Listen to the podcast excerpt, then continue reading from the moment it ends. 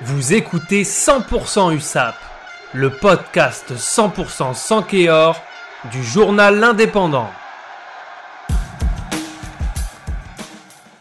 Samedi 2 avril, 22e journée de top 14 à Aimé Giral. Les Catalans 13e doivent rester dans la course au maintien et reçoivent le leader montpelliérain du top 14. Menés 6 à 13 à la pause devant 13 000 spectateurs venus au stade, les joueurs de Perpignan y ont cru un bon bout avant de s'incliner sur le score de 13 à 23 en faveur des Héroltais. C'est la 15e défaite de l'USAP cette saison, la 5e à domicile pour des Catalans qui n'ont pas réussi à décrocher un point supplémentaire au général.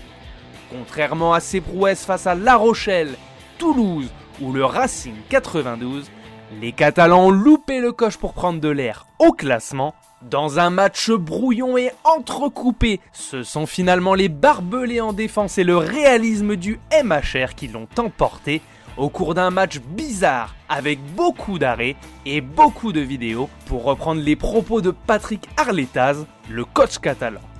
Montpellier a aussi très bien défendu, là où l'USAP a perdu 8 ballons en touche sur ses lancers. Toujours accrochés à cette 13e place, les Catalans effectueront un déplacement périlleux à La Rochelle lors de la prochaine journée de championnat. Ce sera le samedi 23 avril prochain. On suivra ça de près dans 100% USAP. C'était 100% USAP, le podcast 100% sans Kéor du journal L'Indépendant, réalisé à partir des écrits de Laura Cosanias et Gilles Navarro pour L'Indépendant.